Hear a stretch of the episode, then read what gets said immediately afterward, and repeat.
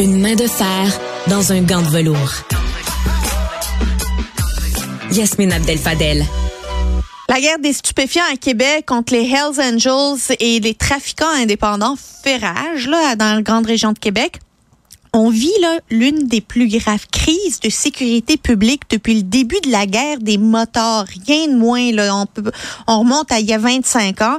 C'est un dossier qui est hyper intéressant qui va sortir demain dans les pages du Journal de Montréal et on en parle avec Éric Thibault, journaliste au bureau d'enquête qui s'est penché sur la question. Bonjour Éric. Bonjour Yasmine. À Québec, on entend très peu parler du crime organisé et Québec, de la guerre des motards et Québec. sais, il me semble que plus habitué de parler de Montréal avec ces, ce genre de criminalité organisée-là que de Québec. Et pourtant, Québec, euh, vous souvenez-vous d'un tueur à gages qui s'appelait Gérald Galland? Oui. Euh, oui. c'est à Québec.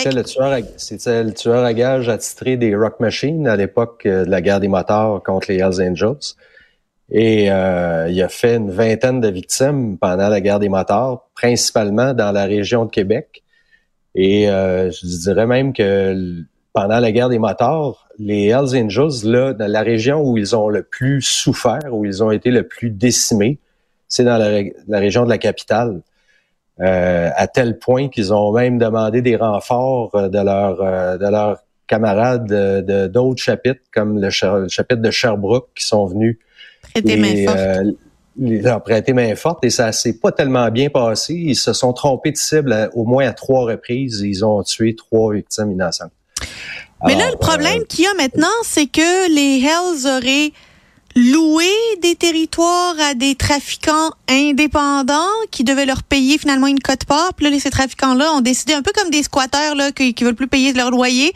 Moi, je reste, mais je te paye plus ma ta part ce qui se passe là depuis euh, environ une douzaine d'années, depuis que les Hells sont, sortis de prison à la suite de la fameuse opération Shark, euh, qui, qui, les a tous euh, conduits là, derrière les barreaux là, pour des périodes là, quand même assez prolongées, on dit environ 6 à 10 ans chacun, pour justement leur rôle durant la guerre des, des motards dans des complots de meurtre. Alors, depuis euh, la libération de, l'opération Shark, il y a une espèce de, de, règle non écrite là, qui, euh, qui est en vigueur, qui veut que le territoire euh, québécois en matière de marché des stupéfiants, c'est contrôlé par les Hells Angels en quasi-totalité. Et puisque les Hells ne veulent plus se salir les mains dans le trafic de stupéfiants, il, euh, il euh, demande aux trafiquants de leur verser une redevance qui équivaut à, 10% de leur, de leur revenu. C'est ça qu'ils appellent une taxe, entre guillemets. Et ça, c'est euh, c'est la règle qui, qui prévaut sur le marché de, de, la drogue au Québec depuis une bonne douzaine d'années. Sauf que présentement, dans la région de Québec, il y a un groupe de trafiquants qui se sont rebellés euh, contre cette, cette règle du marché qui a été édictée par les motards et euh, c'est ce qui est à l'origine euh, du conflit actuel, qui est un conflit qui est violent, qui regroupe une bande de trafiquants indépendants ou issus des gangs de rue et qui sont dirigés par un jeune caïd de 27 ans qui s'appelle Dave Turmel. Alors, c'est Dave Turmel, 27 ans, qui, qui gère finalement, qui est à la tête de, euh, de euh, ceux qui osent euh, challenger le, les Hells Angels à, Québec. Mais j'ai entendu parler, est-ce que c'est le... J'ai entendu parler, là, puis là, tu vas nous donner peut-être un scoop d'un article qui va sortir demain d'un gars qui s'appelle Pic, là, puis qui a été même mis dehors de la maternelle tellement que le comportement déviant a commencé très tôt dans sa vie. Parle-nous un peu plus euh, de ce fameux personnage qui a l'air d'être très charmant. Oui, ben aujourd'hui, là, dans le journal, puis ce soir à l'émission JE, là, il y a l'excellent reportage de mes, collègues euh, Félix Séguin puis Catherine Lamontagne sur le conflit puis les impacts violents de ce conflit-là dans la région de Québec. Euh, puis nous, dans le journal de demain, on a cru bon de, de, tracer, de dresser le profil, le portrait du, chef de cette rébellion-là. Euh, Pic, c'est le surnom ah! de Dave Turmel. c'est un surnom qui doit lui venir de la nuit de ses 18 ans, où il a poignardé deux personnes. À 18 ans. oui, le soir de ses 18 ans, il est allé fêter sa majorité dans un spectacle de hip-hop euh, à Lévis. Et euh, en sortant, il y, a, il y, a, eu une échauffourée euh, qui s'est produite à la sortie d'un, à l'entrée d'un bar. et il a, il, a, poignardé deux personnes, là, un jeune homme dans la vingtaine et un, un ado de, de, de, 16 ans. Donc, il s'est retrouvé à passer la, la, nuit de ses, ses 18 ans derrière les barreaux. Il a été accusé de tentative de meurtre euh, le, lendemain ou le surlendemain.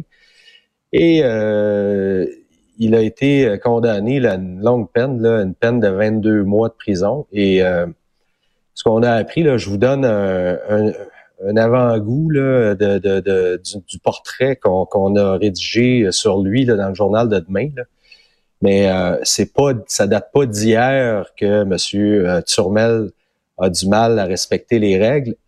Euh, la juge qui lui a infligé sa première condamnation euh, en matière criminelle, euh, elle a mentionné que Turmel avait été expulsé de la maternelle parce qu'il pour non refus des règles. Alors, c'est assez paradoxal qu'aujourd'hui, c'est les règles que les Hells Angels ont imposées sur le marché de la drogue que M. Turmel refuse de respecter. Et euh, c'est assez explosif comme euh, conflit parce que on peut jamais garantir que ce, ce conflit-là va, va, va, être tué dans l'œuf ou va, va, être circonscrit dans cette seule région-là. Euh, je, vous, je, vous, rappelle qu'avant les fêtes, euh, au mois de décembre, le, le, repère, le nouveau repère des Hells du chapitre de Trois-Rivières à Hérouville a été la cible de coups de feu. Euh, puis les Hells de Trois-Rivières sont pas du tout impliqués dans ce conflit-là.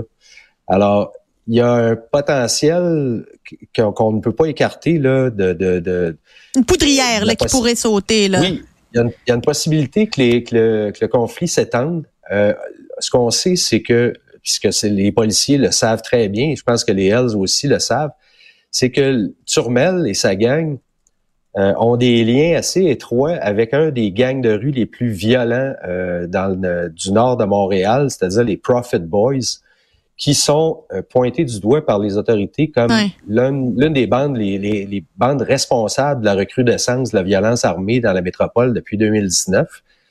Alors, je suis certain que, d'une part, les Hells tiennent pas du tout à créer ou à provoquer une nouvelle guerre des motards parce qu'ils ont payé le prix assez fort pour cette guerre-là. Ils ont tous été... Ils veulent pas se retrouver dans ce qu'ils ont déjà connu, une autre guerre des motards. Euh, Éric Thibault, on va laisser nos auditeurs aller découvrir le reste dans les pages du Journal de Montréal dès demain.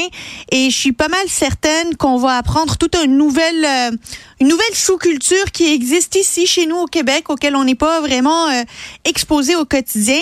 Merci beaucoup pour, euh, pour toutes ces explications et j'ai très hâte de suivre le parcours de Monsieur Pic. Avec plaisir, Yasmine. Merci, Eric. Au revoir. C'est tout pour moi aujourd'hui. Merci à toute l'équipe de recherche et de mise en onde. Je vous retrouve très bientôt pour un autre épisode sur Cube.